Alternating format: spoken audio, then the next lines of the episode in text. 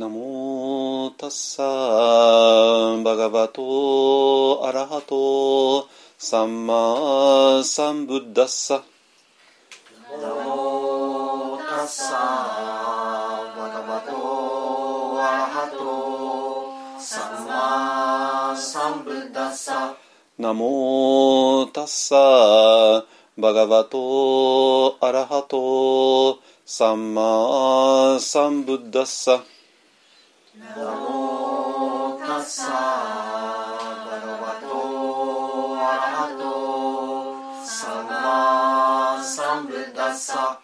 モタッサバガバトアラハトサンマサンブッダッサナモタッサ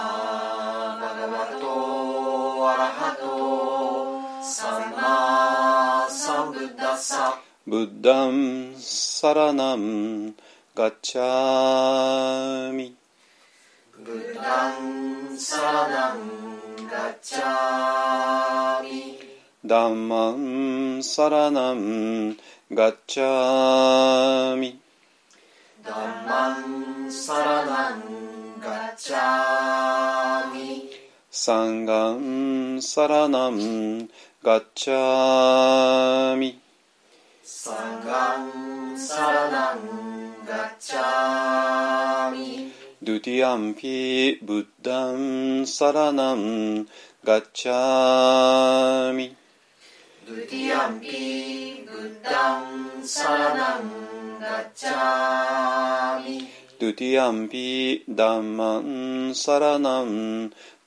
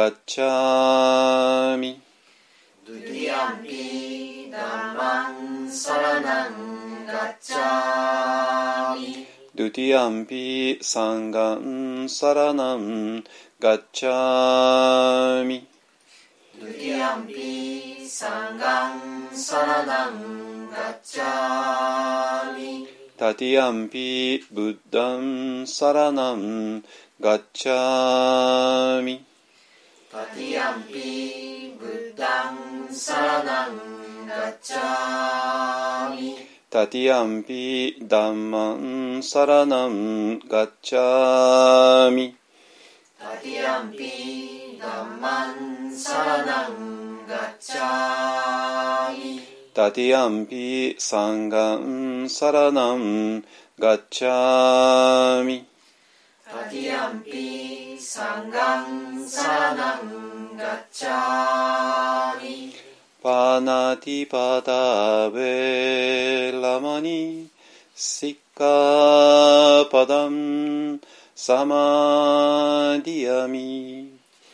ドゥティ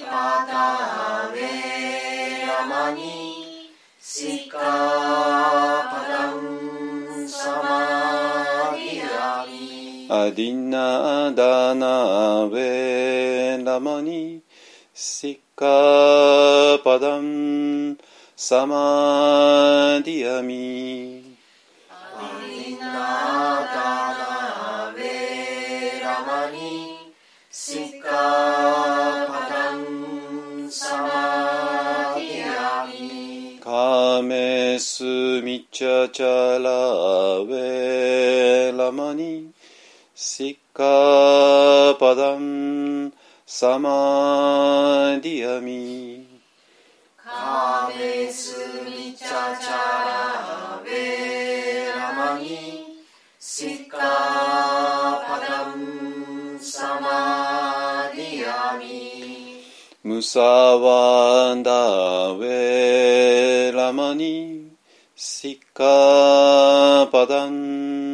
サマディアミムサワダウェラマニシカパダンサマディアミムサワダベラマニシカパダンサマディアミスラメラヤマジャパマダタナウェラマニ。シカパダン。サマディアミ Srinamena Machapamanatana Vedamani Sikapadam Samadhiyami Sadhu, sadhu, sadhu Sadhu, sadhu, sadhu はい、じゃあ、般若心経いきましょう。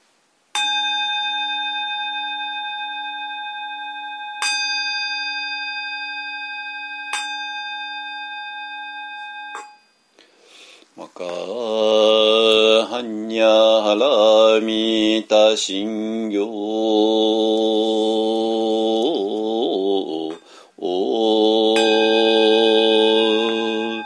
漢字財菩薩行事にゃはらみたじしょ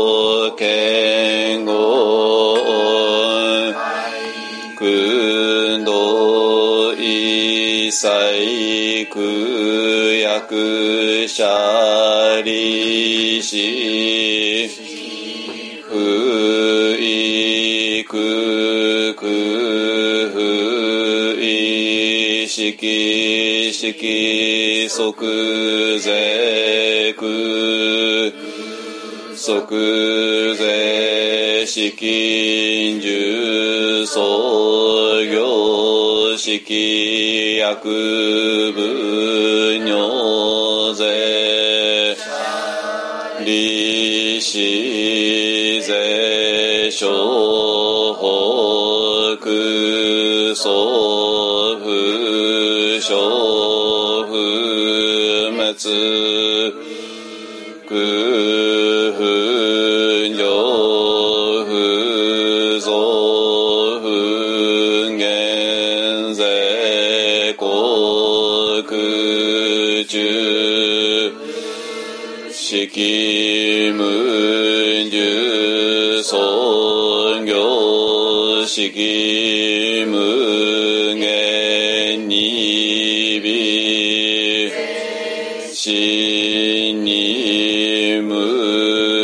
無式証拠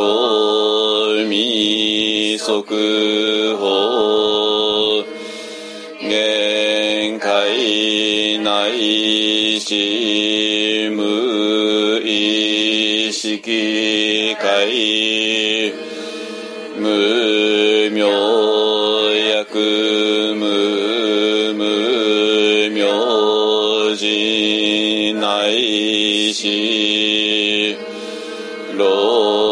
しやくむろしじ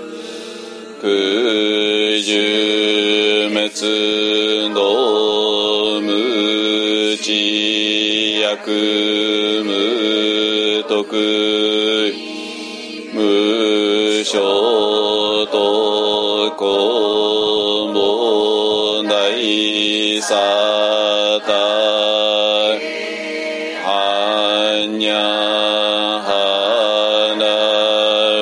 いたことく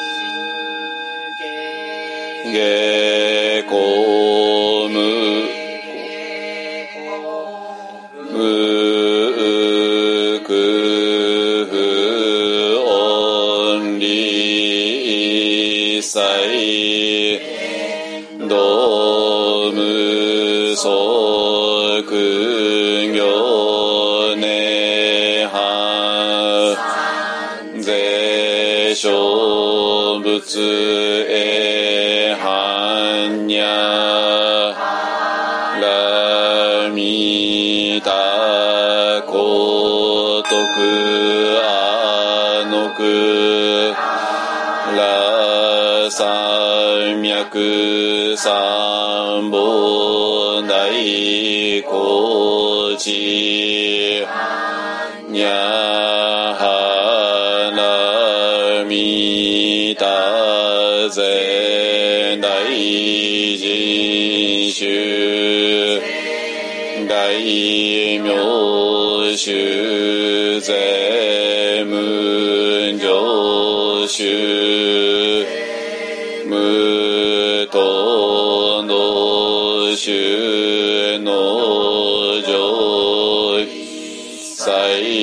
苦真実不幸骨折にゃはらみた収束節収圧ギ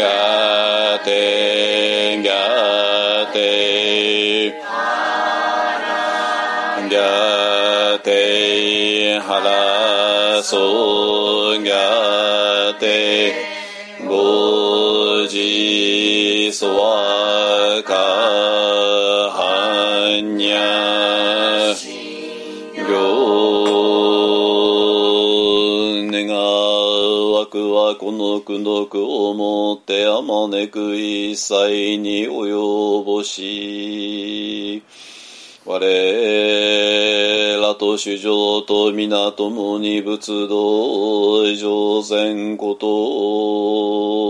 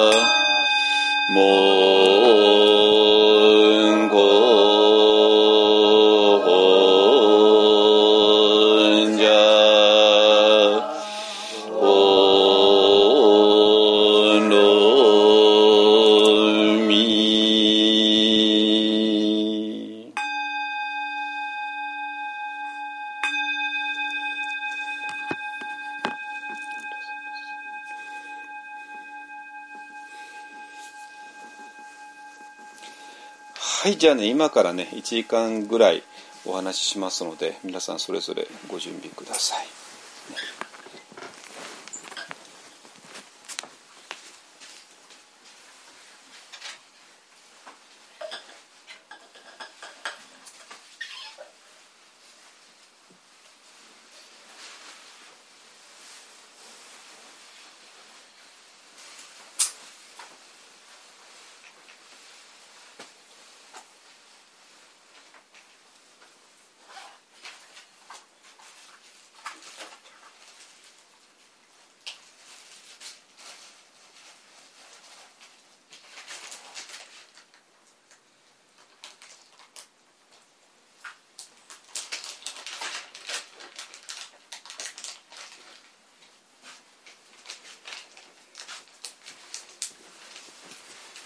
よろしいですかね。はい、えーとですね、えーとオンラインの方に、えー、と申し上げると、えーと今からね、えー、と3時ぐらいまでちょっとお話をさせていただいて、でその後あの私らウォーキングメディテーションに行きます。ね、だからその間皆さんもそれぞれの場所で、えー、と歩いたりね、えーしてください。あの外へ行ってもいいしあの室内でもいいしね。で室内だと、えー吸って吐いて一歩ですね。えっ、と屋外だと、えー吸いながら123歩ぐらいね、えーやって、えーそれぞれ、えー吸ってること吐いてること、えーそれから左足右足が地面につく感覚を、ね、味わいながら、えーそれぞれの場所でやってみてください。ね、でその後ね、あのーえー、とこちらヨガが入ってだいたい4時20分ぐらいからかな。ねあのプラナヤマから瞑想に入っていきますので、えー、とまたね、あの法話の後は、えー、と4時20分ぐらいから、あのーえー入りますのででそれはまたあの LINE グループであの URL 送りますので,、ね、で入っちゃってください。で、えー、とそのままねあの瞑想から、えー、とその後ねお,、えー、とお茶会ダルマシェアリングになりますから、えー、ともしねあの昨日もどなたか言ってたんだけどダルマシャレングでねちょっと質問したいとかねあのいろいろあると思うので、えーと、そうですねただ万全と聞くんではなくて、えー、質問とかがあったら、えーと、その時点で、聞いてください。ねあのえーと、ダルマシェレクの初めぐらいですね、まあ、6時過ぎぐらいかな、えー、っていうような、ね、流れでいきたいと思いますので。ね。はい。えー、とそれでねあの、えーとね、オンライン、えーえー、といろいろ準備してきてあのまず、まあ、今世の中全体がねあのオンライン、えー、まああの会社の仕事の人もそうだしあの大学のねあの授業も、えー、完全にもうじき新学期始まって新学期の授業は全部オンラインでやるってね、えー、各大学は今流れてそういうふうにな動きになっていますね。えー、だからその時にあの大事なものはもう2つしかなくて、えーと、w i f i 環境とデバイスですね。えー、だからそれはまああのまあね学生さんたちはそれこそ毎日、えー、何時間もそれを受けなきゃいけないからもうそれは本当に急所になってきますけれども、ねえーと、我々の場合もまあ同じようなものですので、えーと、w i f i 環境とそれからデバイスですね、えー、が非常に重要になってきます。であの私は普段からずっとねこのデバイスの重要性っていうのは言ってきたけれどもそれは何も何て言うかなあのスマホが、えー、がどうのこうのってねそういう話ではなくてもうこれは本当に道具なんですよ。道具っていうかもっと言えば武器ですね。えー、で実際にそうなったじゃないですか。ね、で今 w i f i が使えなくてえーと、デバイスですね。スマホかタブレットかパソまあできたらパソコンがいいんですけどもあの大画面になりますからね。それが本当に急所になってきます。あのこれは単になんかエンターテインメントとかねなんかそういうののためじゃなくてもう本当にこういう活動をしていく上でのあの基本的なインフラですから、えーと、基本的なインフラをきちんとあの用意しておく、まあ、それには多少お金かかります。ね、あのでこれはもう必要な経費ですからあのちゃんとそれにはお金使って、えー、そういうインフラを整えておくっていうのが本当に大事です。これ贅沢品とかそういう話では全然ないですね。前から言ってますようにね。あのなので、えーと、これは、えーとまあ、緊急事態宣言が出てる間だけでしょっていう話であるわけがなくて あの緊急事態宣言が出てる時はもちろん特にそうなんですけども、えー、その後ですね、まあ、今ウィズコロナとアフターコロナってねあの内谷義さんあたりが言い始めてますけども、えー、とそれを見据えて、えー、とこのインフラですね、えーとまあ、はっきり言って w i f i と、えー、デバイスです。デバイスというのはスマホタブレットパソコンですね、えー、これをしっかりとあの、えー、投資してください。あのこれも本当にもう遊びじゃないんだし、ね、あの遊びの贅沢品ではないです。基本インフラです。ね、えー、やってください。ね。えっとまああの一般はね幸いえーと、基本インフラ整っているので、えーと、スマホもタブレットもあの MacPro もあるし w i f i もちゃんと通じてるんでね。で、えー、使えます。ね。はいそこをねちょっと考え方切り替えましょう。あのなんか、えー、スマホなんか贅沢品とかねなんかそんなそもうそういう時代ではないですからね。ね。はいでそれで、えー、今 Zoom っていうねあのとんでもないあのアプリがあって、えー、このアプリがなぜすごいのかって言ったら圧縮がすごいんですよ。えー、つまりあの画面画像と画面、ね、動画と、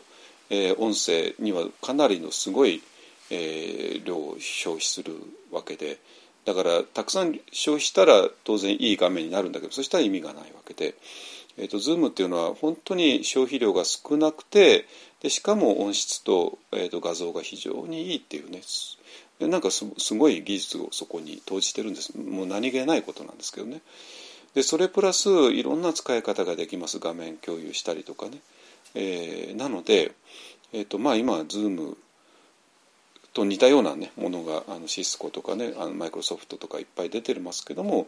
えー、使いやすさからいった Zoom になっていますよね。で当然だけども、まあ、今何億人で使ってるので、えー、当然悪いことする人も当然出てくるし、えっ、と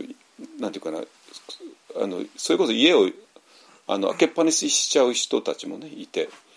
で家を開けっぱなしにしたらそれは泥棒入るでしょってね それは当たり前で。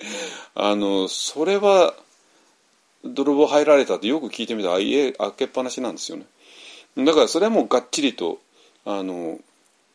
えーと、ドアを閉めてロックしてもらう。ね。あのだからでこういう世界は一体何を恐れなきゃいけないのか。そして何を恐れる必要はないのかってね、えーと、この区別をしっかりとしてください。やたらに恐れる必要はないけれども抑えるべきところはちゃんと抑えるっていうね。いうのが基本の木ですね。あのそれはあのね車がビュンビュン走ってるところにぶつかったら死んじゃうけどもあのそれをどうにか避ける方法っていうのは当然あるわけで。あのあ、誰か入っちゃったな。ちょちょっと待ってね今消すからね。平塚さん消しますよ。あのあの誰かね音が入っちゃってもあの私の方でミュートにできますのではい。えー、でそれで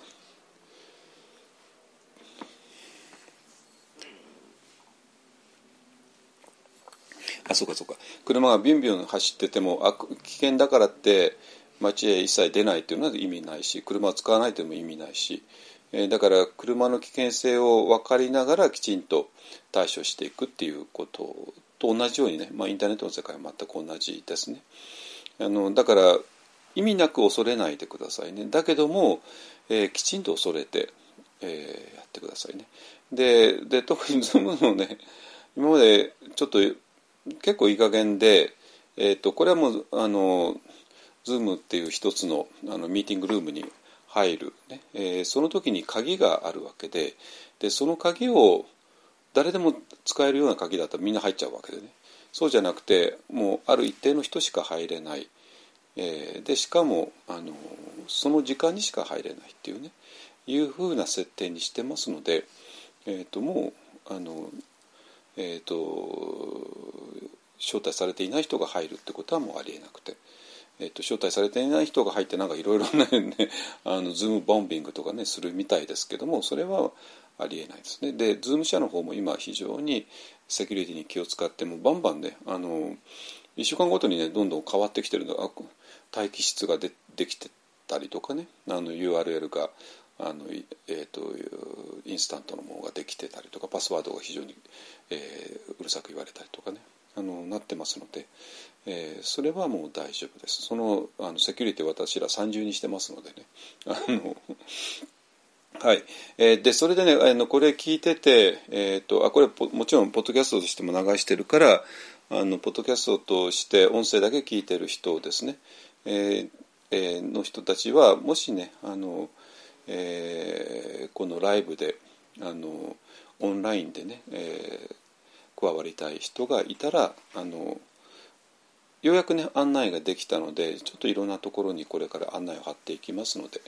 あのそれをご覧になってオンラインクラスに、えー、参加してみてくださいね。あのですかね。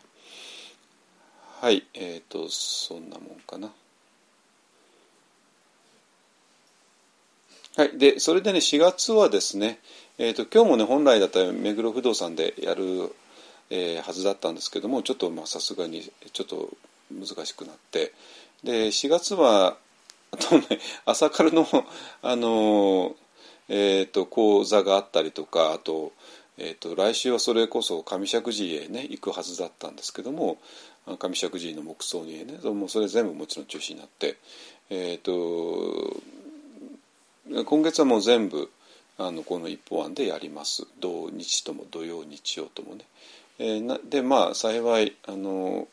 えっと、数人のねリアルな参加者もいてくれるので、えー、その人たちと非常に、えー、3密を、ま、3密を下げた、えー、ソーシャルディスタンスをね、えー、キープした、えーと、瞑想会ヨガをやっています。ねえー、でそれをオンラインで流すっていうねそういう、えー、基本戦略でやっていきますので、ね、あのぜひ、えーね、オンラインだとね本当にもうあの地理的な、えーと、障害とかも一切なくなってネットがつながっていたらもう誰でも加わるってね、えー、こうあの参加できるってねそういう形ですので、ね。えー、だからこれはねもうあのしょうがなくある意味しょうがなく始めたって面もあるんですけども、えーと、これはあのこれが終わってからもずっと続けようかなと思ってますのでウィズコロナの時代もアフターコロナの時代もですね、えー、やっていきたいなと思っています。あので今今ね本当にいろんな人がアフターコロナどうなるのってねあのえー、てかまあウィズコロナがまだ終わってない終わってないところがもう戦いの真っ最中でねあのそんな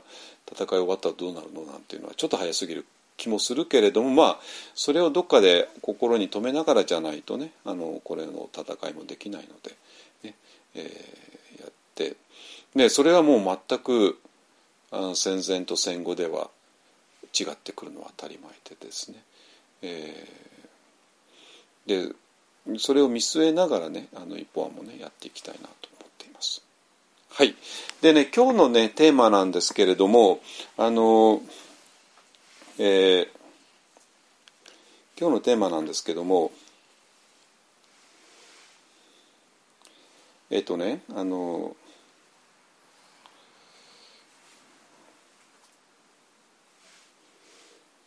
この間ねあの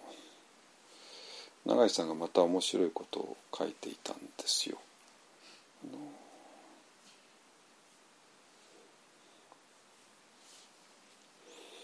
えっ、とねまああの方らしいですけどもまあえっ、と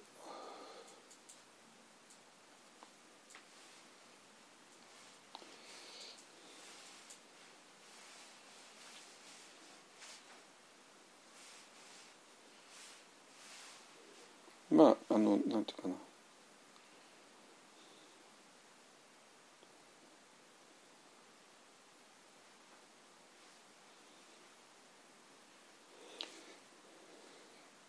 ああったあったあったちょっと待ってごめんなさい。ちょっと待ってね。ちょっと待ってね。ちょっと待ってね。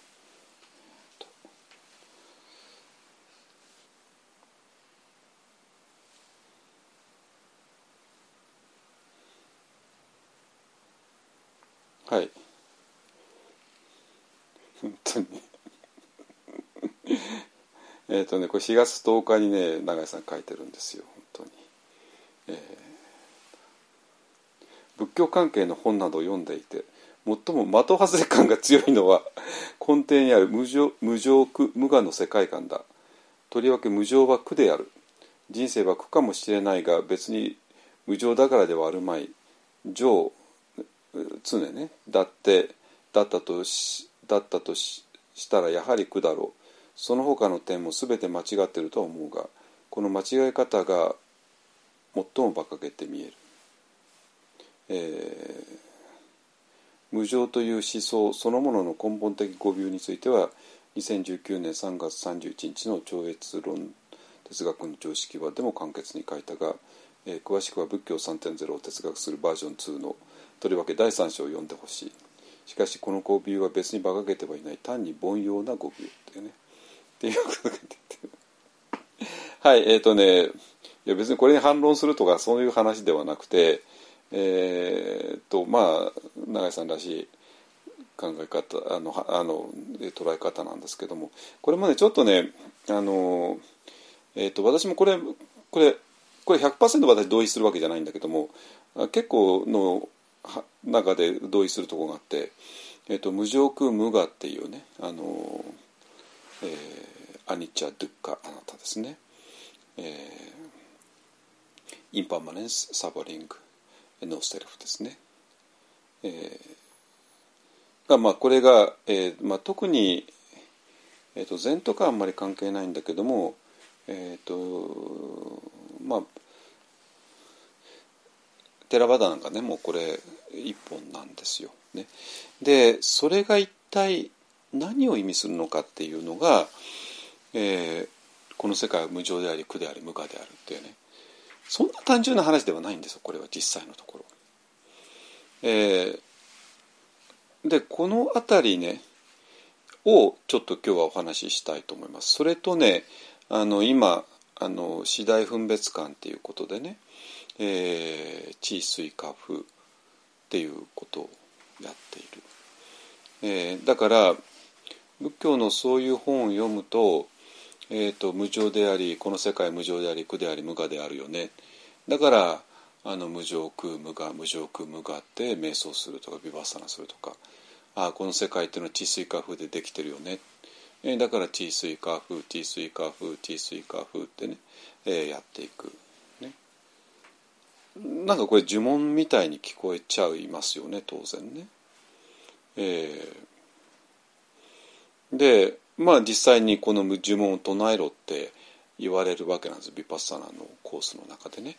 えーと、無常空無我無常空無我アニチャトゥッカーナタアニチャトゥッカーナタアニチャトゥッカーナタアニチャトゥッカーナタとかね。パタビアーポテージョワヨパタビアーポテージョワヨパタビアーポテージョワヨってね。これ何なのってね。これは素朴な疑問としてこの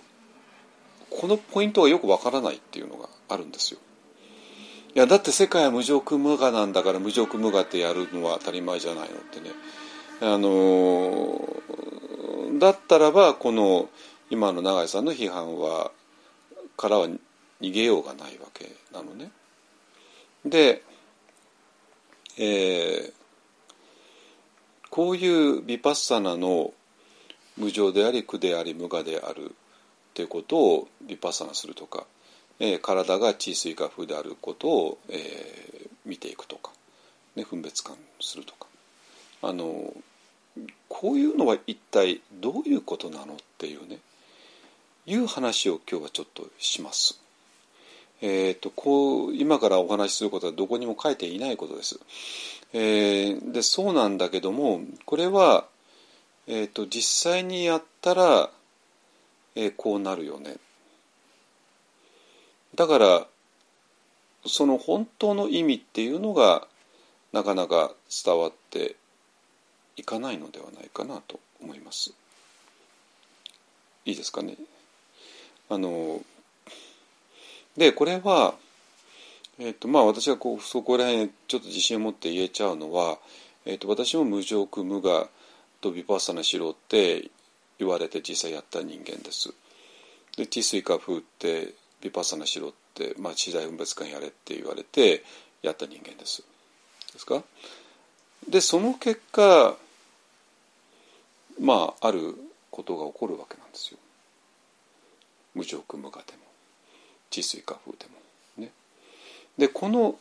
あることが起こるんだけどもこの起こったことにはあんまり本には書いていないんですよ。いないいないんですよ。で本に誰でも読めるような本には、えー、ただ単純に無常苦無我、えー、と、うん、ビパッサナしなさいとかね治水化風と体見なさいとしか書いていないのね。これはもう誰にでも読めるようなテキストにはそう書いてあるわけなんですよ。だけどもそれを実際にやった時にこういうことが起こるよねっていうことはほとんど書いていない。じゃあこれはこれが本当に正しいのかどうかはどうやって確かめるのって言ったらもうそれは、えーと、本当の生きた先生に教わって、えーとまあ、そういう生きた先生に教わってそれを実際にやってみてでこういうことが起こるんですけどもこれでいいですかって言われてでそれでその先生にいいよって言われたらまあそれで正しい、ねえー、この作業をしないとどうにもならないのね。でこの作業まではいくらでも本には書いていないです。でこれは、えー、実際に、えー、そういう道場へ行って、えー、教わるしかないことなんですよ。ね、あのなので今からお話しすることは私が、えーと、ミャンマーで学んだことの一つです。ねえー、それをちょっとお話しします。えー、とですから、えー、と今からお話しすることはじゃあそれはどこに根拠があるのって言われたらまあ私がそういう生きた先生で、まあ、まあそれはパウセードパウセードですけどもから教わって、えー、その結果こういう経験をしてでそれを提示したら OK が出たっていうねそれに基づいています、えー、最初から言いますとね。えー、なのでここまで含めないと無常空無我っていうのはそういうこと永井さん的に言えばちょっとバカバカしいんじゃないのってね あのあのちょっとあまりにもなんか表層的っていうかね、えー、いう話になるんですよ。だけどもあのある意味ちょっと弁護しておくと、うんと、そういう事情なのね。無常苦無我っていうのはあ単に世界って無常であり苦であり無我だよねなんてそんなそんなそんな表層的な話ではなくて、えー、無常苦無我とヴィパッサナをする。その時にどういう世界が見えてくるのか。それはちょうどあの地水化風と、え、次第分別感をするその時にどういう世界が見えてくるのかですよね。でそれこそあこの世界は地水化風でできてるよねなんて言ったらまた永井さんに散々言われそうだけどもあのちょっとそれ単純すぎないかお前ねえ今この世界の分析はもう科学がとてつもなくやってるわけでそれに対して地水がたった4つじゃないですかね。たった4つでこうどうやってこの世界の本質で分かるのよって話になってきちゃってね。あの当然そうなるでしょうね。えーと、だけどもだからそういう一見現代の科学の発達した時代から見たらあまりにも素朴すぎちゃう、えー、この世界の在り方とか、えー、自分のこの体とかね、に関して、え、その本当の意味っていうのは、え、ちょっとねこれは実際に瞑想しないと分かりにくいかなと思います。だからなんていうかなこれも何回も何回も言うけども、え、そういう瞑想について書かれた本、ねえー、をまあ実際の瞑想のやり方の本を読んででほぼその通りのことを先生からインストラクションを受けるわけですよね。そして実際にやってみてある場所に入っていってでそのある場所に入って後でこのもともと読んだインストラクションを読むともう全く違って読めちゃうんですよ。それはねあそういう意味だったのねっていうことですね。でそれはなぜかというと実際に、え、そういう瞑想をして瞑想することによってある場所に入っていってでその場所に入った上でこのインストラクションを読むともうまるで違うんですよ。だからこの作業をしないまま、えー、ただ単にえー、こういうテキストを読むだけでは何一つして何もわからないだろうなと思います。これは。ね、あのー、まあそりゃそうでしょうね。実実情が分かんなかったらそうでしょうね。例えばニューヨークへね行ったことがない人がニューヨークのガイドブックを読んでもまあそれはね地下鉄の名前とかなんかそういうの全部正しいかもしれないけども全然想像力が湧かない。だけども実際にそういうところに住んでるんだったらばもうそれぞれの地下鉄の名前に駅の名前にピンとくるものがあるっていうね、えー、いうそういうことですね。だから行ったことがない人が読むガイドブックと行ったことがある人のガイドブックはもうまるで違う同じ文章を読んでいながらですね。で今までは、えーとがえー、その場所へ行ったことがない人が別の行ったことがない人にそれをガイドブックをあの伝えていただけだから結局みんな分かん何も分かんなかったんですよ本当に。あの分かんないままただ来たわけね。だけどもその中でようやくその場所へ行った人があのいると別にそのガイドブックに書かれてることは全然間違いでもないんだ間違いで全くなくてその通りなんだけどもその本当の意味が分かるっていうね、えー、そういう話です。ね、で、えーと、今日はねあのちょうどこの長さに突っ込まれたので、えーと、この辺りをね、えー、ちょっとお話ししていきたいなと思います。いいですか？つまり、えーと、長井さんが今言われてることは全部ね、えー、とこの、えー、とインストラクションを実際にやる前に、えー、とこのインストラクションを読んだ時の感想なんですよ実際問題としてね。でそれは本当に私もそう思います。無常苦無我無常苦無我無常苦無我って、まあ、だからなんだっていうのってで治水化風治水化風治水化風だからなんだっていうのってねいう話で。だけどもあの構成を期すために言うと、うん、それはあくまでもねインストラクションだけを読んだ時つまり実際に瞑想はしてない時にインストラクションってどうしてもそう読めちゃうんですよ。それは分かります。分かります。でそうなんだけども、えー、そのインストラクションに従ってやった時に初めて、えー、全く違う世界に行けてでそのことの意味があの分かるのね。だから無常苦無我っていうのはただ単にこの世界は無常であり苦であり無我であるよねなんてそんな単純な話であるわけがないんですよ。地水化風っていうのもただ単にこの世界この体っていうのが地と水と火と負にできてるよねってそんな単純な話じゃなくて。だったら 今の今のこの実際の最先端の医学がどれほどこの体についてすものすごい知見を深めてね、えー、来たか。それを単純に地水化部の4つでできてますなんて言ったらちょっと単純すぎんじゃないのって話になるわけなんですよ。いいですか？はいでねえっ、ー、とえっ、ー、とねそれじゃどっか行きましょうかね。あの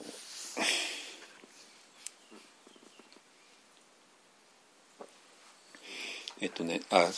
それとだから今日の話は、えっと無常空無我とビパサナをする。え治水化風と、まあ、これもビパッサナですねビパッサナする。次第分別感というのは次第分別感というのはあのサマタ瞑想とビパッサナの、まあ、中間にあると一応位置づけられているので、えーとまあ、まあかなりビパッサナの部分が入ってますからねまあビパッサナと呼んじゃってもいいんじゃないかなと思いますね。はい、だから無常苦無我とビパサナをする治水覚とビパサナをする、えー、ことの本当の意味について、えー、お話しします。でそれは当然ビパッサナっていうことそのもののねあの、えー、意味にも踏み込んでいくからあのっていうかビパッサナの本当の意味に踏み込まないとえー、この無常苦無我でも治水化風でもまあちょっと理解することは無理だろうなと思います。でそれで、えーと、ビパッサナの本当の意味マインドフルネスの本当の意味、えー、については、えーと、あの実はね昨日あのえっ、ー、と鎌倉町の大学っていうのがあってでそれで、えーと、禅とマインドフルネスについて話してくれて前々から言われていて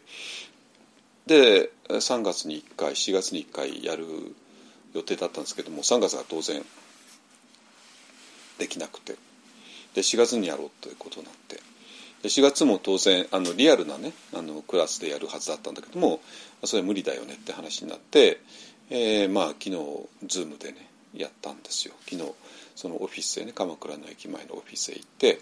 えー、そこからズームでややらせていただきました。まあ私の、まあ、その私のコンピューター使ったんでまああの、えー、まあ慣れたもんだったんですけどもえっとでその時もねえー、えっとヴィパッサナについてお話しして、えー、なぜ禅とまさにマイマインドフネスね禅とマインドフネスっていうのが相性が悪か悪いのかんとその本当の意味ですね、えー、についてお話ししました。えっと、だからそれと全部絡んでくるんですよ。いいですか？あの禅とマインドフルネスとの関係ですね。えー、それから、えー、無常空無我治水化風、ね、これが全部、えー、絡んできて、えーと、そこまでやらないと無常空無我なんてまあ確かにあまりにも的外れというか幼稚に当然現代の哲学者には聞こえちゃうだろうし治水化風っていうのも単に呪文のように聞こえちゃうのは分かるわけなんですよ。ですか。だから、えーと、ここら辺を総合的に捉えないと、まあ、理解不可不可能だろうなっていう話ですね。でそしていたらねあのあの昨日の話どこまで通じたかなとは思っていたんだけどもあの、えー、昨日は素晴らしいお話ありがとうございました。禅とマインドフルネスをめぐる長年の自分の葛藤を解決できる糸口をいただきました。これからさらに学びたいですっていうね、まあ、そういうあの感想をいただいたんだけども。あれなんでそして私だけじゃないじゃんってね。つまり禅とマインドフルネスをめぐる長年の自分の葛藤ってね。だからこれ、えー、葛藤しない方がおかしいでしょって話になって。なぜ葛藤しだだから逆に言うとなぜ葛藤しないのってねいう話だしでその葛藤っていうのが禅とマインドフルネスの非常に表面的な理解から、えー、来ていてでその表面的な理解、えー、からそのまま無常無我っていうのはなんかあまりにも的外れ幼稚っぽいよねっていう話とかもうこれ全部絡んでくるわけなんですよ。ね、だから、えっと、これは全部一気に解決しないとちょっと無理な話なのね。でそれをまあ私がずっとこの30年40年かけてやってきたっていうところなので、ねえっと、だから、えっと、昨日ちょっとお話ししたことと、えー、絡めながら、えーと、永井さんの話とそれから無常無我の話と治水化風の話をね一気にちょっと今日もまとめていきたいなと思います。でこれが全部、えーと、このところねこの数週間あの話してきた、えー、洪水が及ばない場所、ねえー、洪水が及ばない場所。えー、洪水が来ても大丈夫な場所。の話と直につながるからだからこの今我々全員が、まあ、兵士ですよね。相手は何とかっていう国ではなくて ねもうウイルスってわけのわかんないものですね。でこのウイルスってわけのわかんないものに対して、えー、全員が何とかしなきゃいけない。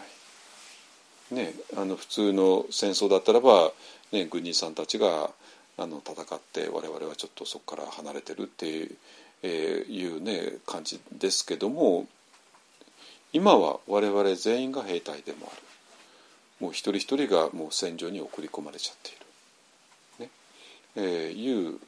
ことなんでってことは要するに戦死の可能性も全員にあるって話ですね。で負傷してしまう可能性もね。なのでもう実際に、えー、我々の周りで、ね、もう陽性患者で出始めてますからまあ陽性が出ちゃった人ね。あのただ日本はまあ検査 PCR 検査して陽性が出た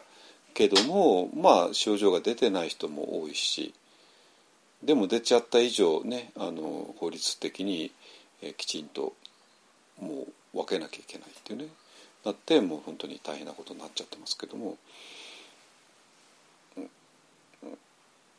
だからもうそこまで迫ってきている時に、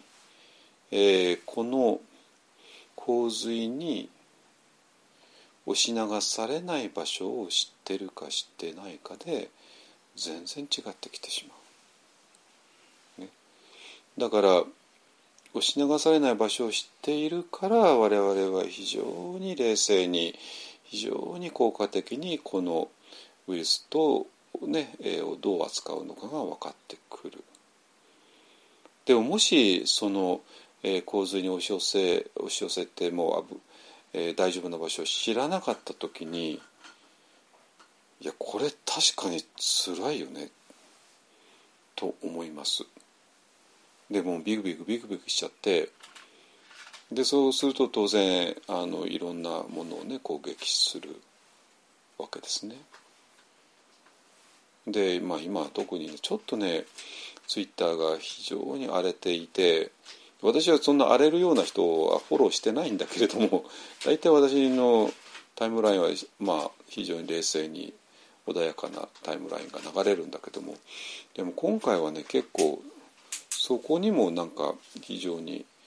危うい雰囲気が漂い始めちゃってなんか非常に意味もなく攻撃する。でまああるねあのロックの歌手が「みんな頑張ろうよね」って書いただけなのにあの攻撃を受けるななんで「頑張ろうよね」が攻撃されなきゃいけないのって言ったらあのそれも簡単純でいや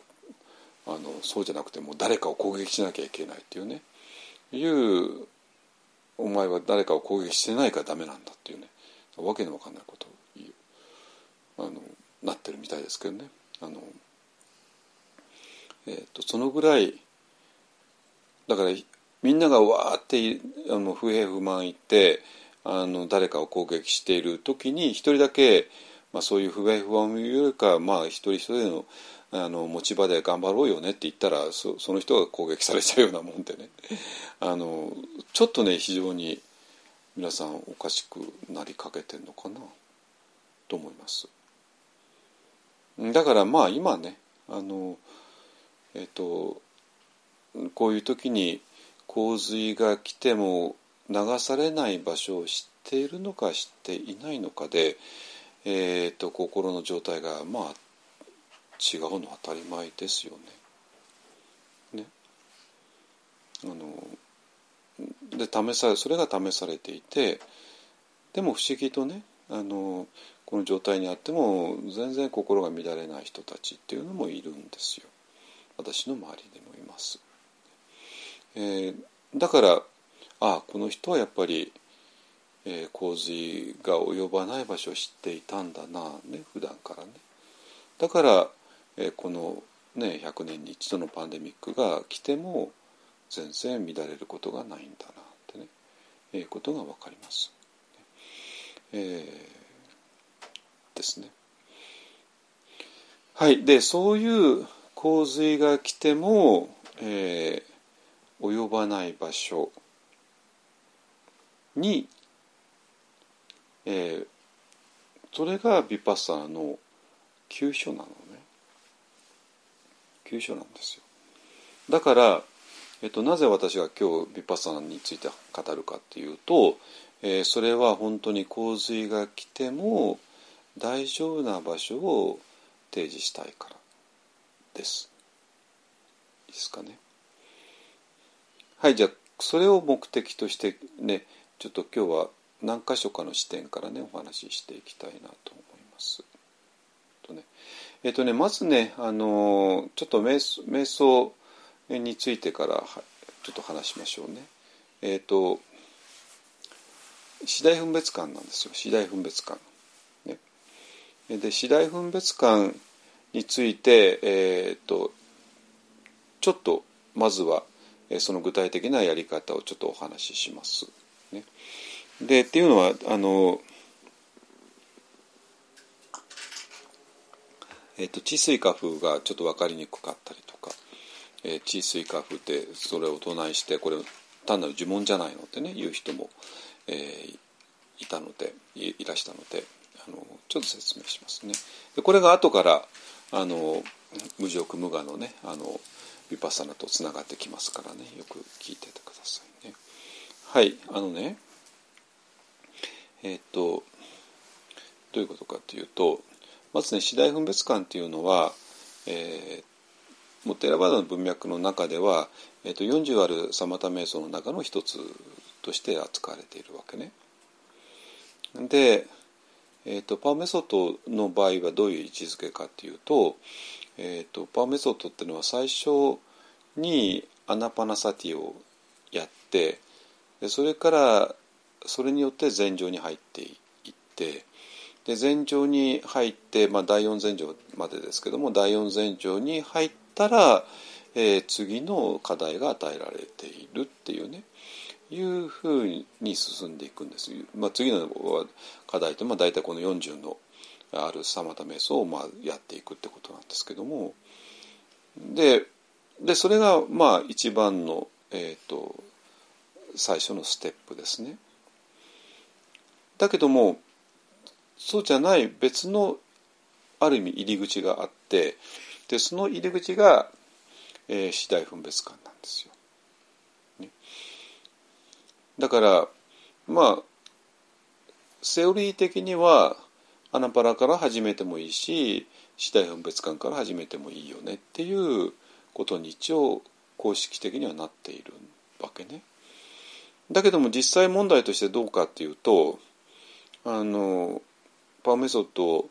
えー、本当にうまくいった人たちを、まあ、全員 アナパナから始めてます。えーと、アナパナから始めてアナパナが成功してそれで前へ進んでいった人たちですね全員がね。今は知らないですよ。あの今パワー制度がいない今の状況は全く知らないし、えー、知らないけどもまあ、えー、実際そうですね。で、えー、だからアナパナがダメだったから次第分別館に行って次第分別館がうまくいって前に進んだっていう人はちょっと私知らないんだけども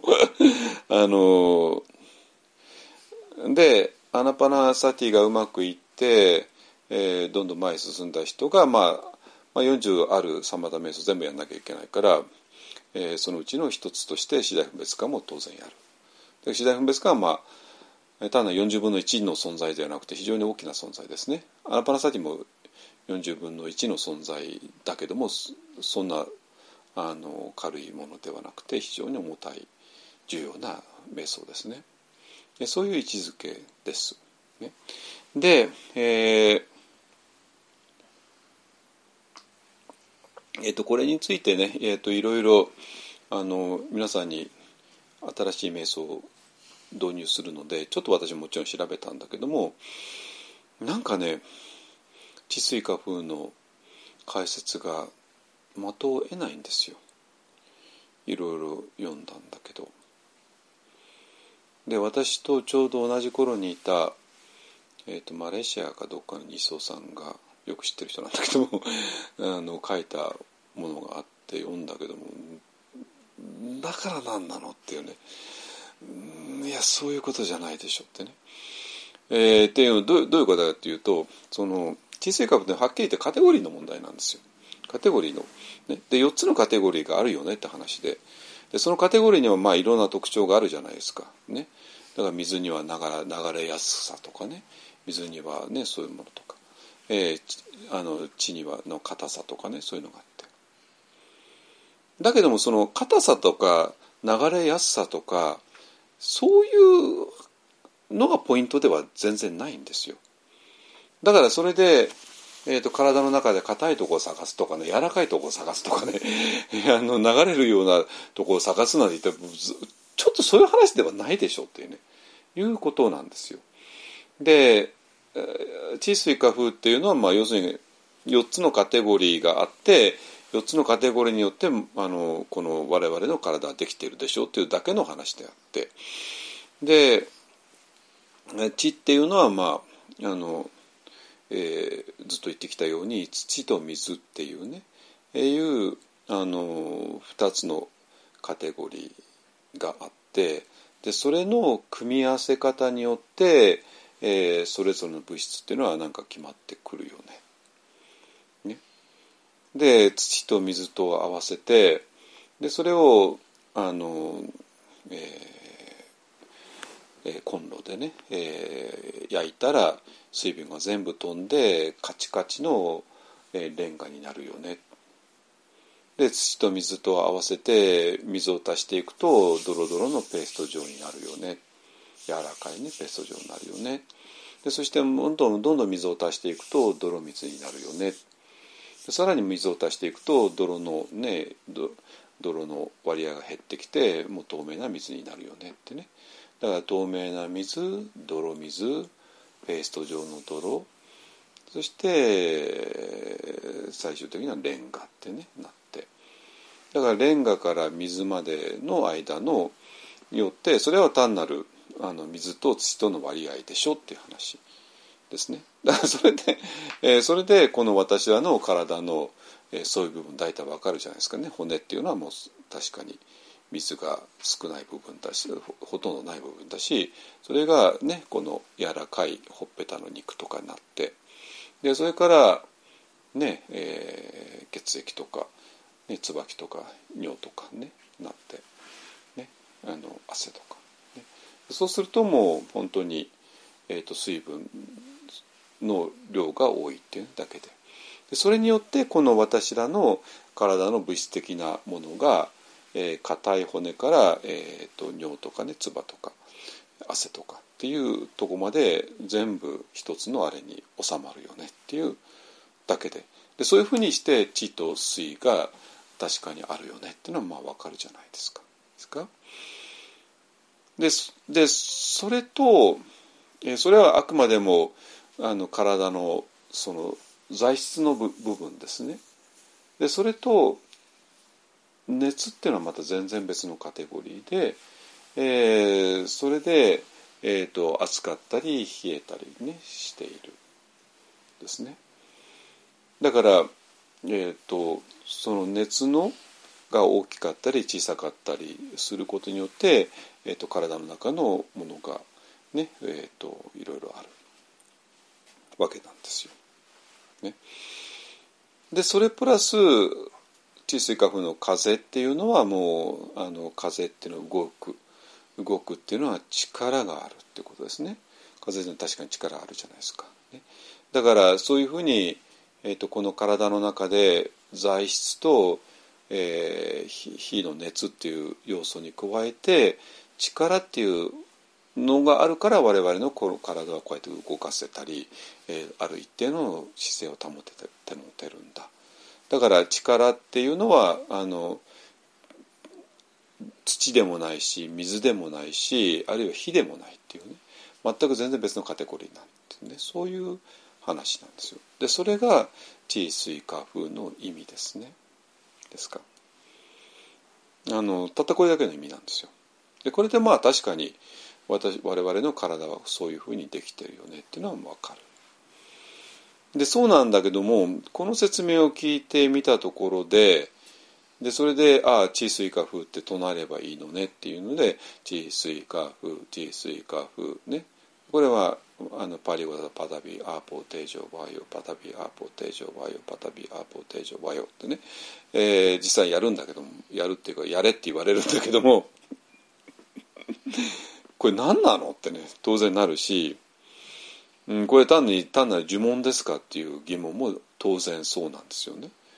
T 水化風 T 水化風 T 水化風っていくら言ったら何も起こらないですよ。何も起こらない。ね、だで実際に、えーと、肥大分別感って言って、えー、何も起こらない人が大部分だからあの次第分別感ってなんかエキサイティングな瞑想じゃないじゃないですか。で実際のところ多分皆さんは次第分別感なんて言葉聞いたことないはずですよ。あの今テラバーターを勉強している人ですらねあので日本の禅の人たちではもう聞いたことすらないだろうしあの全然おなじみの瞑想ではないですね。でこれななぜかって言ったらばもう簡単な話で、えー、何も何一つで起こらなかったから。つまり T 水化風 T 水化風 T 水化風っていう呪文を唱えても何も起こらない。えそれこそ開けごまって言った時にね秘密のドアがダダって開いたならばあのじゃないですか。だから今ねあの瞑想で起こっているのはどういうことかっていうと開けごまって言ってるのに全然ドアが開かないって話なんですよ。いいですか？開けごまって言った時には何のためかってそういうことによって、まあ、ドアが開いていくわけね。だから開けごまっていうのは意味がある言葉なんですよ。ね、だけども開けごま開けごま開けごま開けごまなんて言ったって何一つ起こらなかったらあの意味ないじゃないですか。だからそういう状態なのね。みんなが。開けごま開けごま開けごま開けごま開けごまってただ単に言ってるだけで。何一つ起こらない。ね。えっ、ー、とだけども無辱無我無辱無我も治水化風治水化風も開けごまと同じなんですよ。無辱無我っていうことであるドアが開きます。治水化風っていうことであるドアが開きます。つまりあるドアを開かせるためのものなんですよ。無辱無我。治水化風っていうのがね。そこまでを含むのね。でもわかるじゃないですか。開けごまっていう言葉の言葉は全然面白くも何ともない言葉じゃないですか。わかります？開けごまなん面白くも何ともない言葉なんですよ。ね？で無辱無我そのものだったら何にも面白く何ともない言葉。治水か風なんて全然面白くない言葉。だからこの言葉は全然面白くもないんですよ。もしドアが開かなかったら。だから結局ドアが開かなかっただけなことなのよね。ドアが開かなかったからあの開けごまってことは面白くないよねって話になったじゃないですか。無職無我も面白くないよね。地図学も面白くないよねって話になったのよ。本当に。たったこれだけのことなのよ。ね。あのそりゃそうだよね。開かなかったら開けごま面白くなんともないですよ。本当に。だけども開けごまっていた時に秘密のドアが開きます。無辱無我って言った時に秘密のドアが開きます。治水化風って言った時に秘密のドアが開きます。そしたらワクワクの世界が広がる。なのね。あのまあたったこれだけのことです。本当に。あなんで開かなかったのねってね。はいじゃあ今からドアの向こうを案内しますから。ね。ドアの向こうを案内しますから、えー、ドアの向こうに何が待ってるかね。でなぜあの、えー、無辱無我っていうのが本当に力のある呪文なのか治水化風っていうのが、えー、力のある呪文なのか。ね、まあ誰かがあの呪文みたいってね呪文みたいって言った場合に、えー、その人が言う意味はいくら呪文を唱えたって何も起こらないでしょっていう意味だと思うんですけどもえっ、とごめんなさい治水化風っていうのは本当の呪文です。本当の呪文っていうことはどういうことかって本当の呪文を唱えるとドアが開くんですよ 無常無我っていうのは本当の呪文です。ということはどういうことかというと無常無我っていう唱えるとそれは本当の呪文だからドアが開くのね開くんですよ。そういうことなの。えー、でこれはあここれを言わないから話が全然面白くも何ともないんですよ。ね、で私もこの呪文を生徒から教わった時にえだだだから何なのって当然なるじゃないですか。ねえバカみたいですよ。無常無我無常無我無常無我治水化風治水化風治水化風ってね。だから無常無我って言葉そのもの治水化風って言葉そのものには何の意味もないです。開けごまって意味もないわけ。だけどそれが本当の意味を持っちゃうのはなぜかって言ったら動画開くから。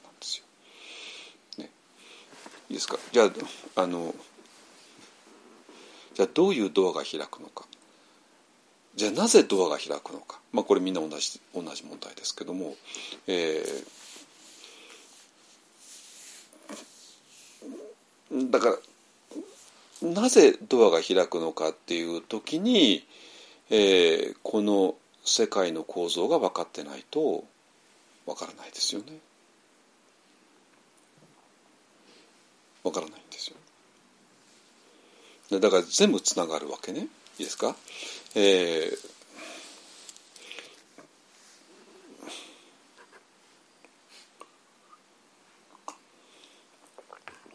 じゃあね、えっ、と、昨日の話に行きます。昨日、えー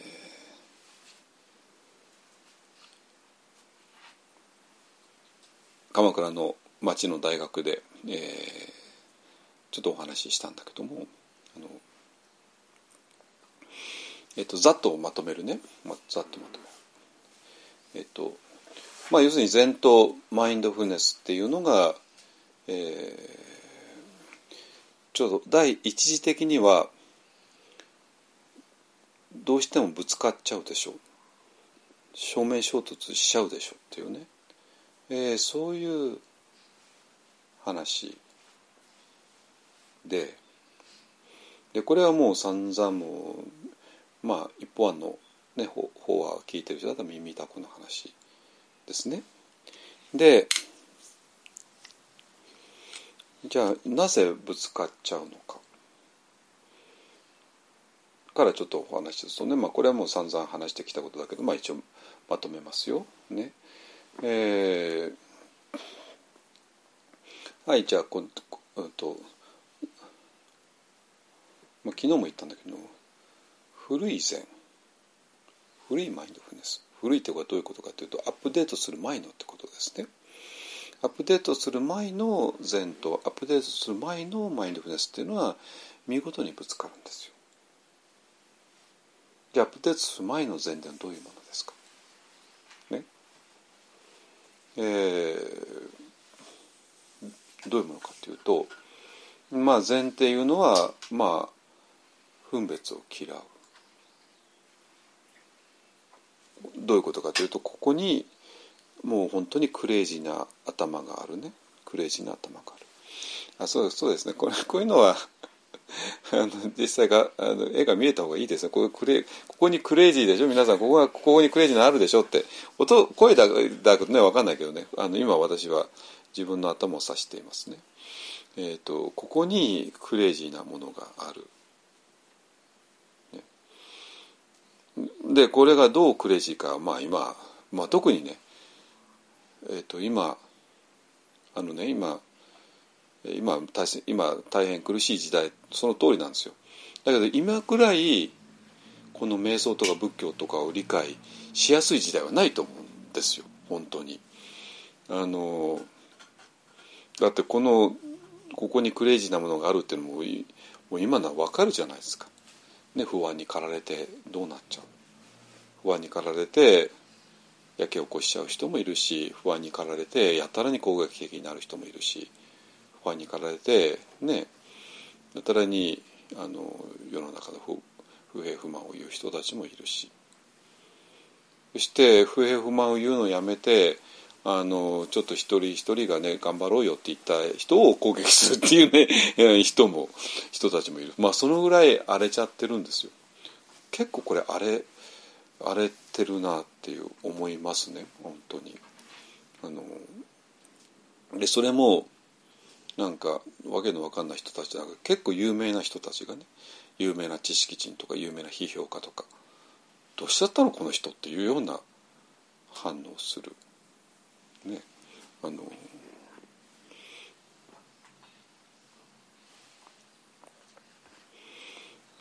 でそれなぜかって言ったらば普段だったらば別にそんなわざわざあの批判するようなことでもないのにだけどまあもちろん、えーと、今クレイジーに心が動いちゃってるからどうしても攻撃する。ね、でそれがまあクレイジーに、えーと、いろんなことを心配したり過去のいろんな思い出が蘇ってきたりとかね。でこれがそういうふうになるっていうのもこれ散々話したから、まあ、今日は言わない。あのもうやめますけども、まあ、要するに、えーと、禅宗の基本的な考え方は、えー、まあここにクレイジーなものがあって、えー、これが、えー、これに従ってやるととんでもないことになるよね。ねでそれがもう不安に飲み込まれたりとかね過去に引きずられたりとかあるいは怒りにあの引きずられたりとかねまあ私ら的に言えばもうゴジラを信じちゃってゴジラと戦っちゃうっていうのはそういう話ですね。だから我々はそういう思いを全部手放しにして、えー、体に戻ればいいんだよね。だからあの第五図っていうのも非常に単純に取っちゃって、えーと、あのここにノイローゼ気味の世界があってでそこではどんなに何をやってもダメだから、えー、体に戻るっていうね。で体に戻るにはどうしたらいいの？体には、えー、このえー、座層に戻っていくっていうね。座層に戻っていく。そしたら頭の中どんなにぐちゃぐちゃでもこの座層そのものは、えー、そんなこと関係なく落ち着いてるんだよ。でこれが士官多座なんだよ。でここに、えー、全てのものがあるんだよ。ってねそういう話なんですよ。まあこれもまあわかるじゃないですか一応ね。だけどこれにはちょっといろんなね致命的な結果があるのね まあこれこうやって座禅してる時はまあいいじゃないですかね動かないんだからねなんでここにわーってなったってえっ、ー、とまあここの体そのものはちゃんと落ち着いてるからあのまあこれ落ち着いてくればこのクレイジーな心も多少落ち着いてくるじゃないですか。なんだけどもまあ一旦ここから立ち上がって座座布から立ち上がってでまあね、世の中に入っていってうわーってやったらまたうわーってなっちゃってね あのほとんどこれが変わらない。ね、だからまた座禅しなきゃ座禅しなきゃね座禅するってねあのいう働きでだからまあ有名なね前奏が言ってたけどもこの頭がわーってなってもあのそれをまあそういうエンジンがわーってやってもそれをかあの車の、ね、車軸とつながつなげなかったらつまり行動とつなげなかったら大丈夫だよってね、まあ、それはそうでしょうけども。だけどもまあ座禅してる時はそれでいいけども日常に戻った時に何か行動しなきゃいけないわけで でその時にまだ頭がうわーってはいあの回転してたらどうしてもそういうえー、ネガティブな行動をしてしまうのもまあ仕方がないじゃないですか。ね、まあそういうことですね。えー、でとにかく、えー、そういうこの心が良くないよねでこれが重いとかねあるいは念とか、やってそれを全部手放しにしていけばいい。ね、あの念を放てばいい。あるいはの川の流れの中に全てを流していけばいいっていうね流す流す流す流す流す。ね、つまりここに相手にしこれを相手にしないっていうねいう態度ですね。でそれで、えー、体に戻ってくる。そしてこの体は大自然とつながっている。ほらほら心心臓手当ててごらん。ドキドキ時ね。でもこれあなた心臓動かしてるの？あなたじゃないでしょ？大自然はこの心臓を動かしてるんだよ。とかね。そういう。あのそういうねお説教しますよ。本当に。ね。これなんかわかるんですよ。わかるのよ。分かるところ私もそういうこと話してた時あるからね。いくらでもできるのはいくらでもこういうこういう話でいくらでもできるほらね。リエさんちょっとこここで手当ててごらんってね。ドキンドキンでねリエさんが動かしてんじゃないでしょってね。あそれはねこの大自然がリエさんの心臓を動かしてるんだよってね。そういう、うん、まあそれは分かるんだけどもここにはねもう分かると思うけどマインドフルネスが入りようがないんですよ。わかります？だってマインドフルネスねマインドフルネス散々勉強してきたじゃないですかね。やっぱマインドフルネスどうしても気づくっていう働きが非常に強いわけですよ。単に思いを手放すだけじゃないでしょ。気づいてでもちろんその気づく時には好き嫌いなしにとかね、えー、あるがままにとかあるいは心をオープンにしてとか。でも明らかに、えー、はっきりとした意識はあるわけなんですよ。単に思いを手放せばいいって話じゃなくて。ですか？だからこの一番単純な一番あの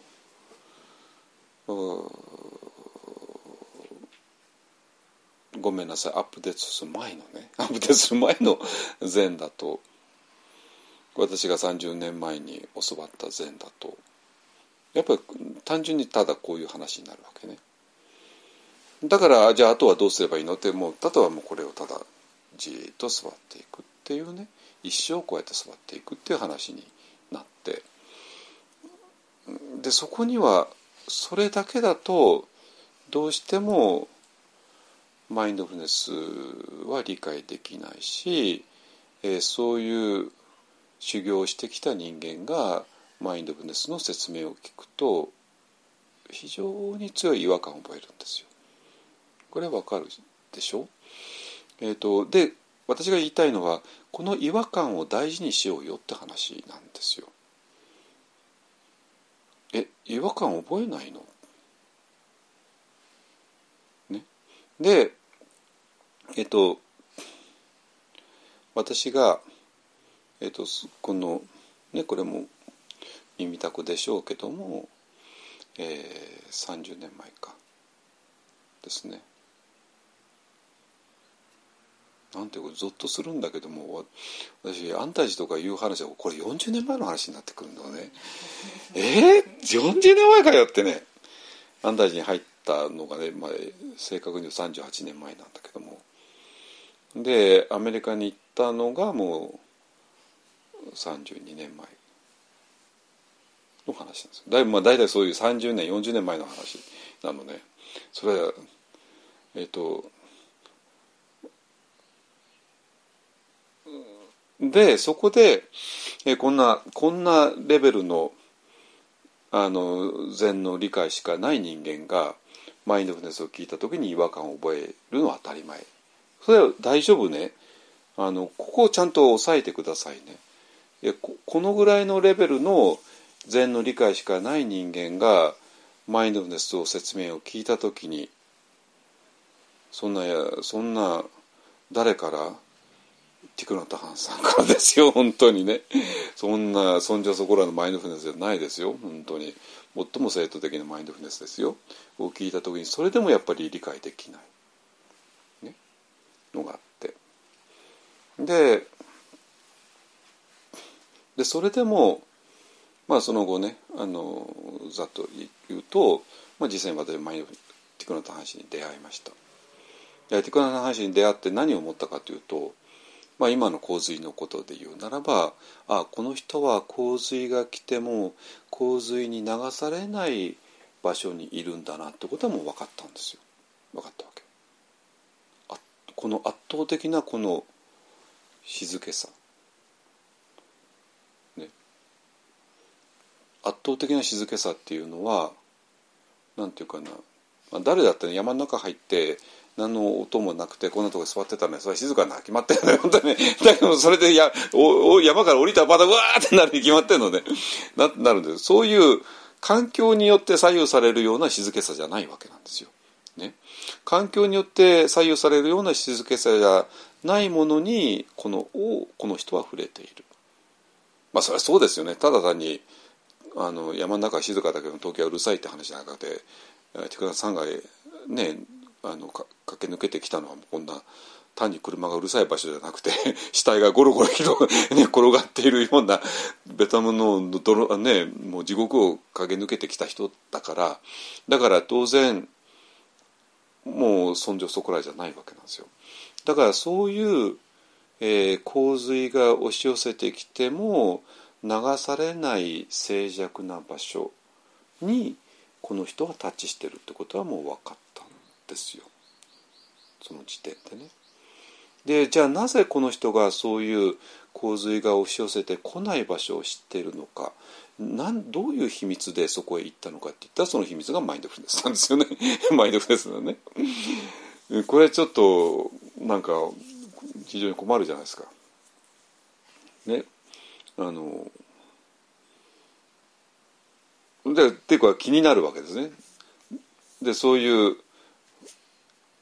圧倒的な静寂さを持ったティクナ・タンシンいつ出会ったかというと、ね、1995年の5月4月5月っていうね、まあ、もちろんオウムの直後ですけどね。でそれでやっぱこのマインドフルネス前奏だった私が全く理解できなかったマインドフルネスにこのあ絶対的な静寂さへ行くための秘密があるんだらしいってことは分かった。でそれで、えーと、それを探し始めたっていうねこれも言ってきたけどもでそれで日本で勉強してでミャンマーまで勉強して、ね、で行って、ね、まあだからそういうまあ、謎を解くためにいろいろやってきた。でだからそのアップデートする前だとどうなるかっていうとこの禅とマインドフネスは、えー、どうしても正面衝突しちゃうよね。でこれは分かりますね。でしかもででそれに加えてこの、えーと、マインドフネスの方もねえっ、ー、とこのマインドフネスの、えー、説明だけ聞くと何かに気づいていることね対象に気づいていることどういうふうに好き嫌いなしにあるがままに心をオープンにして気づく。で私がよく言ってるけどじゃあ赤信号に気づくのどう違うんですかってね。ここに座布団があるっていうのに気づ気づいてるじゃないですかね。渡辺様がそこにあるってね。でそれと普通にえ普通、えっと、マインドフルに気づくってあそこに座布団あるよねってこととマインドフルに座布団に気づくってことねどこがどう違うんですかってね。説明つかないでしょ？つかないですよ、ね、だからなんかねマインドフルネスの説明も結局分かったようで分かんないんですよ。でそれはマインドフルネス説明を分かったようで分かんないからだから禅ともなんかぶつかっちゃうよねって話で結局なんかわけ分かんないんですよ。えー、でそれが多分正直言って今みんなマインドフルネスでやってる人たちビッパサンでやってる人たちで禅宗の人たちもそういう状態だと思います。それだったらばそれを認めようよって話なんですよ私が言ってるのはねこの違和感の正体を。で私は違和感感じませんって言われたらまあそれまでなんで嘘だしそれはそれを山下だから感じたとかねね別の人だって感じないって話じゃないんですよ。これこれ誰だって感じるはずなんですよ。あの日本のあの士官座座をやってきた人間がマインドフネスの説明を聞いた時に。だって全然別のことやってんだから。何かに気づきなさいなんて私教わったことないですよ。私ちゃんと教育を受けた人間ですよ。そういう本当の場所で。ね。だからちゃんと正当的な教育を受けた人間がね士官多座の。でそれがもう自信を持って言えるんですよ。マインドフルネスさん聞いたことないです。ってねないわけね。あのマインドフルネスは理解できません。違和感だけ覚えます。ってね。あののが正直なとこで。だけどもそのマインドフルネスによってねこの全ての洪水が及ばない場所にこの人は行ったんだっていう謎なななぜなの？これは。でマインドフネスを学び始めてマインドフネスのいろんな定義とか聞いても分かったようで分かんないっていうね 分かったようで分かんないっていうねこれが実際のところなんですよね。でそれでミャンマーまで行って、まあ、いろいろやったんだけどもまあ一応瞑想は進むけどもでもなんかわからない。でこれどういうことなのって言ったら、えー、だから今言ったのが全部アップデートする前の話。じゃあアップデートする前と後じゃあそもそもそもアップデートって一体どうなのって言って何がアップデートするのって言った時に、えー、もちろん私とは何かっていうとこがアップデートするわけ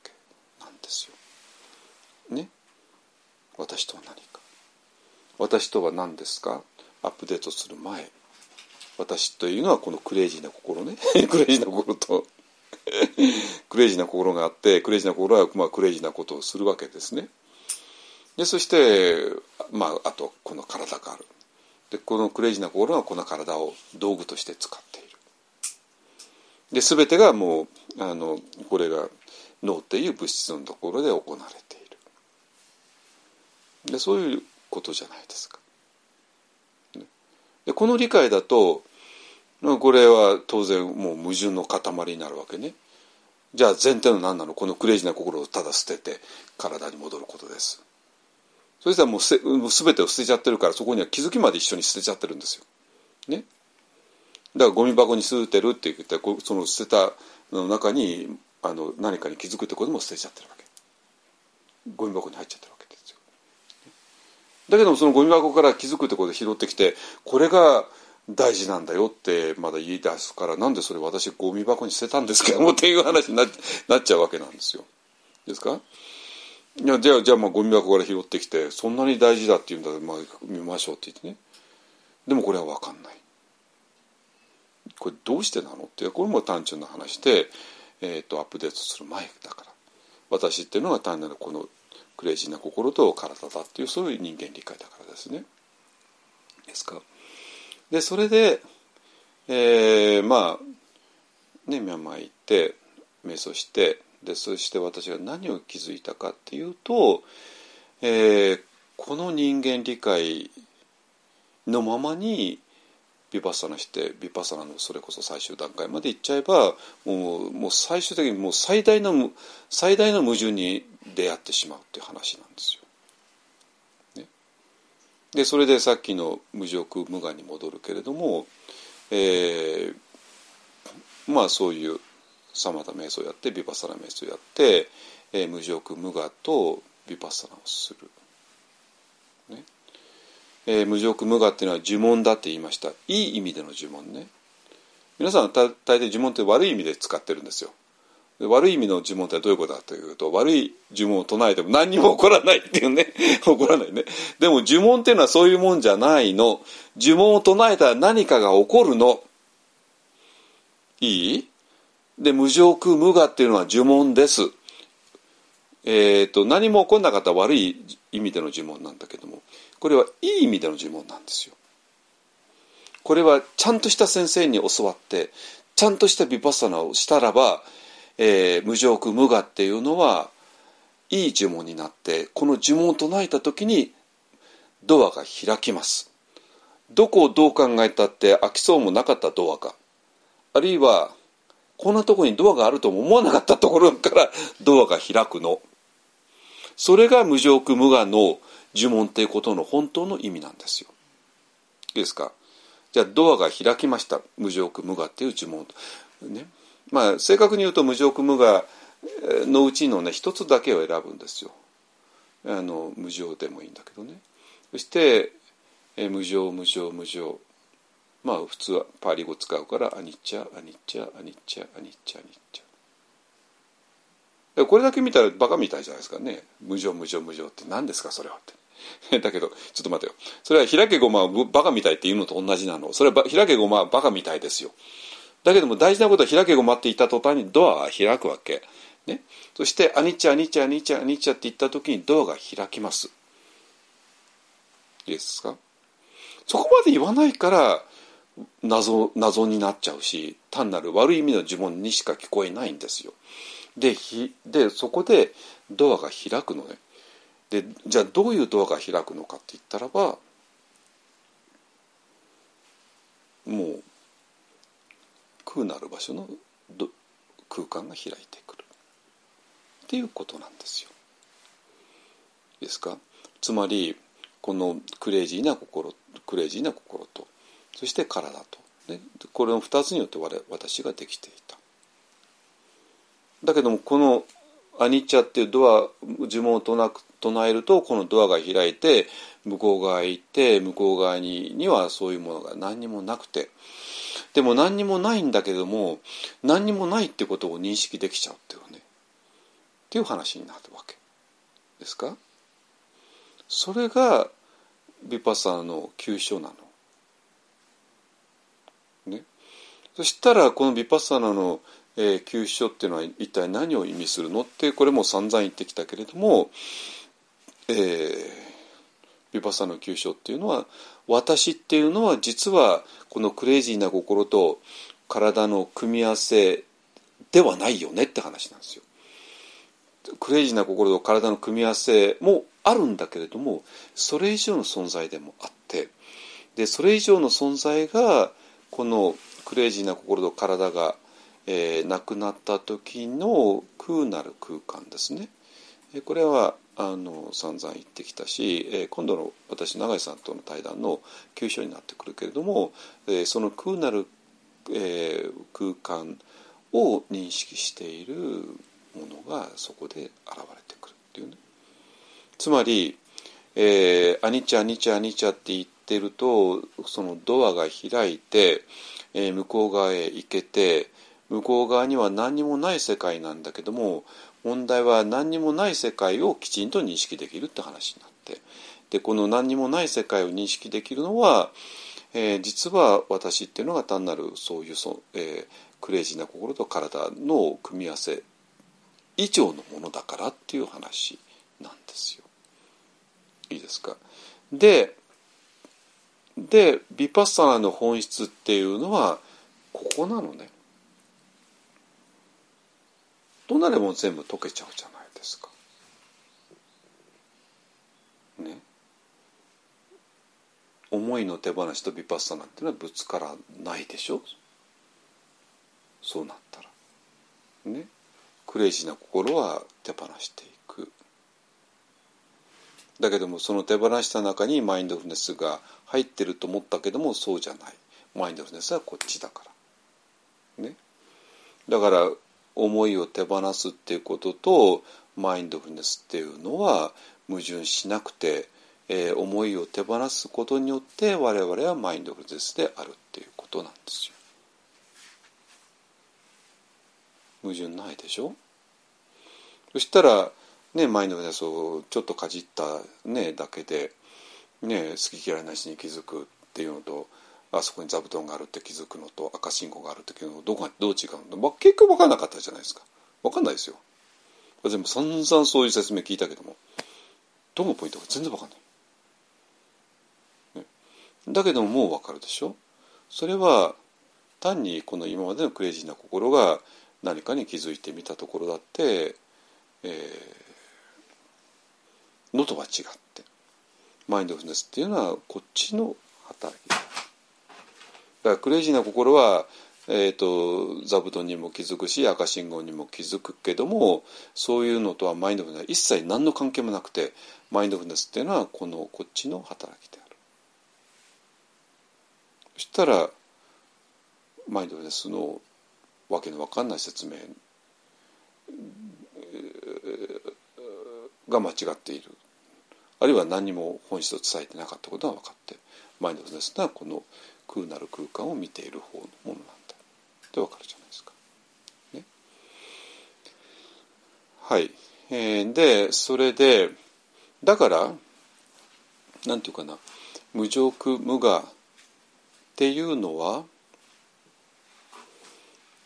じゃあなぜでもまだ謎が解けないでしょ。なぜ無常無常無常アニチャアニチャアニチャ無常空無我アニチャドゥッカあなたアニチャドゥッカあなたって言ったらばドアが開くのか。ね？なぜか分かります？それはこの世界を無常空無我と見るのはこのドアの向こう側の意識だからなんですよ。だから無常空無我っていうのはこのクレイジーな心がいくら無常無我だねなんて言ったら何の意味もないわけで。だから永井さん的には無常無我ってなんかくだらないよねって話になるわけね。いいですか？それはもうくだらないんですそんなもの。ね。だけども無常空無我っていうのは一体何なのかって言ったら向こう側の意識がこの世界を見た時に世界は無常であり苦であり無我であるよねと見ているっていうだけでだから本当は世界が無常であり苦であり無我であるよねっていうところがポイントではなくて、えー、この向こう側の意識なのでなんですよ。ですかね。えーと、それが物事の本質です。えー、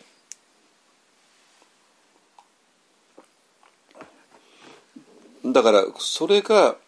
えー、世界をそう捉えているから私が仮に今今はクレイジーな心だけどもクレイジーな心が仮に世界を、えー、アニチャであると見た時に私はいつの間にかこのドアが開いて向こう側へジャンプしてるって話なんですよ。わかりますかね？それはちょうど私らがあの慈悲の瞑想で言ってきたことと全く同じね。このクレイジーな心には慈悲なんてあるわけがないわけ。だけども慈悲の言葉を唱えることによって我々は向こうへ飛ぶ。なぜ？向こう側の意識しか慈悲が持てないから。だから今このこちら側にいるクレイジーな心が、えーと、向こう側の意識のふりをするわけ、ね、ふりをした時に我々は向こう側へ飛んでふりではなくて本当になるわけなんですよ。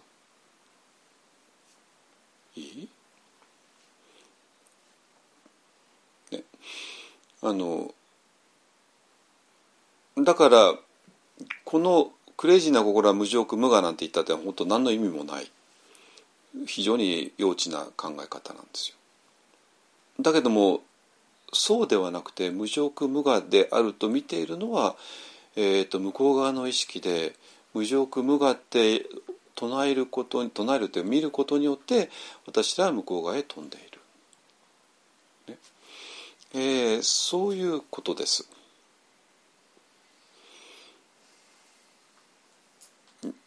じゃないと無常苦無我あのこれはね内山老師も書いていたんですよ。なんか、えーと、内山老師が南天大蔵経を読んでてもうやたら無常無我に出てくるのにちょっとへきへきしたというようなことを書いていらしたんだけどもでこれはちょっと老子がその文脈ちょっと分かんなかったからなんでしょうけどもあのそういうことなのね。ですかね。はいでそして治水化風も全く同じですね地水化風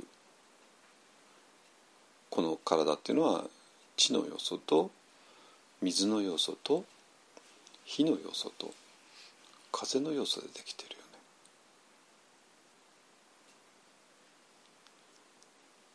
よね。でそれを今までの普通の意識であこれが地かこれが水かあこれが火かあこれが風かなんて言ったってまあ、それはそのぐらいの分析がま多少は役に立つかもしれないけどもまあほとんど意味ないわけなんですよ意味ないわけね。だけども、えー、地水化風と見ているのは向こう側の意識ね。でそうすることによって我々は向こう側へ飛んで向こう側へ飛んだ時に我々の体ばらけます。当然。向こう側にはもう体なんてないから。だから瞑想の、えーと、実感としては、微細な感覚の意識微細な身体まではまだ何かあるんですよ。でそれで私がまあ今年から次第分別感入れたかったのはまあちょっとそこで、ね、皆さんにとどまってほしくなくてもうちょっとあのもう一歩踏み込んでほしいので微細な身体の時にまだちょっと何かがある、えー、それを爆発させてほしい。そしてそれを手放してたらもう我々は完全に向こう側へ飛べる。飛んだ時にもうそこには慈悲っていうのはあるに決まってますよ。だから微細な身体のメソッド慈悲のメソッドの間にちょこっとだけ微妙なギャップっていうのがあったわけね。でそれをなんとか飛ぼうとしてたんだけども。でも微細な身体の瞑想からさらに次第分別会に入っていったらもうすでに、えーと、慈悲の瞑想の中に完全に入っています。だから次第分別感から慈悲の瞑想へは何の苦労もなしにいけるはずです。えーと、次第分別感によって体がばらけた時に皆さんはもうすでに慈悲の中ど真ん中にいるから。だからそしたらもうそこから私が幸せでありますようにとかね。好きな人が幸せでありますようにとか嫌いな人が幸せでありますようにとか生きとし生けるものが幸せでありますでもそんなもう、ま、全く何の苦もなくできるはずです。ですかね。えっ、ー、とそういう話です。ね、だから、えっ、ー、とうんと無辱無我とかね治水化風っていうのは、えーと呪文です。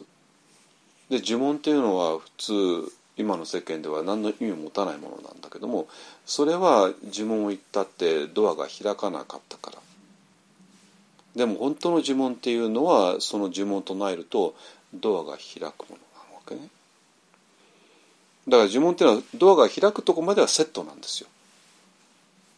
だから世間はそこまで知らないから呪文っていうのは意味のないものというふうに取ってるけども呪文はセットです。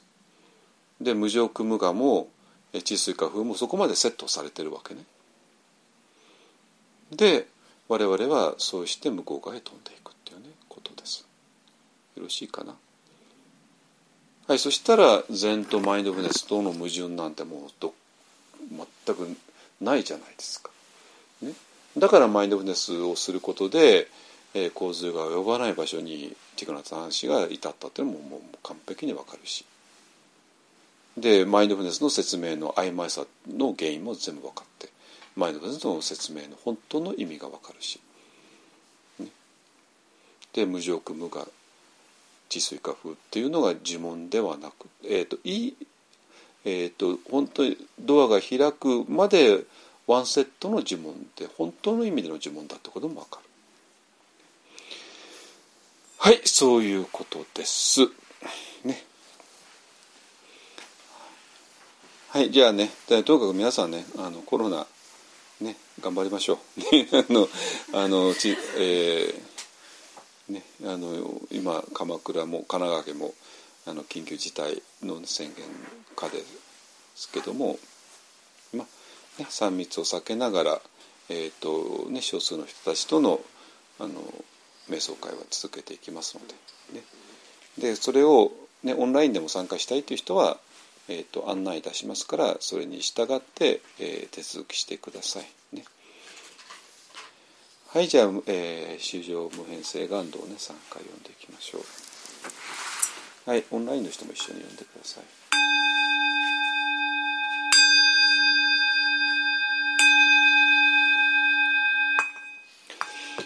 主上無変性願道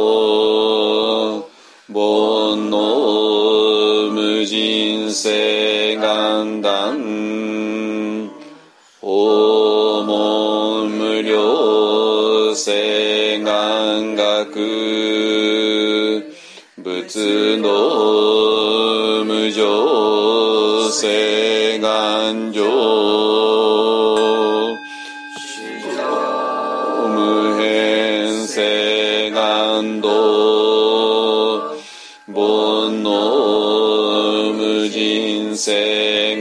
願断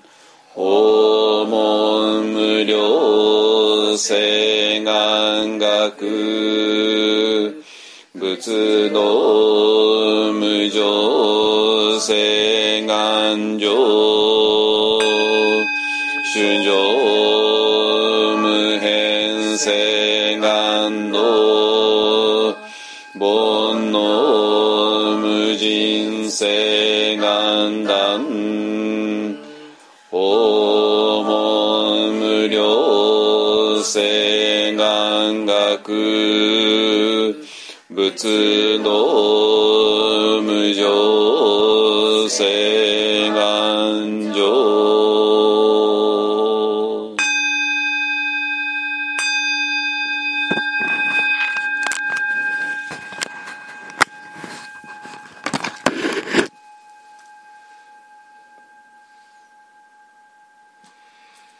はい、ありがとうございました。はい、そしたらね、えっ、と、服を履いて、えー、門のここへ出てください。はい、じゃあオンラインの方ね、えっ、と、今3時6分か。じゃあ、えっ、と、4時20分ぐらいにまたお戻りください。ね。えっ、と、それまで、あのどうぞ、えーあの、歩く瞑想するなりね、何々してください。はい、じゃあ失礼いたします。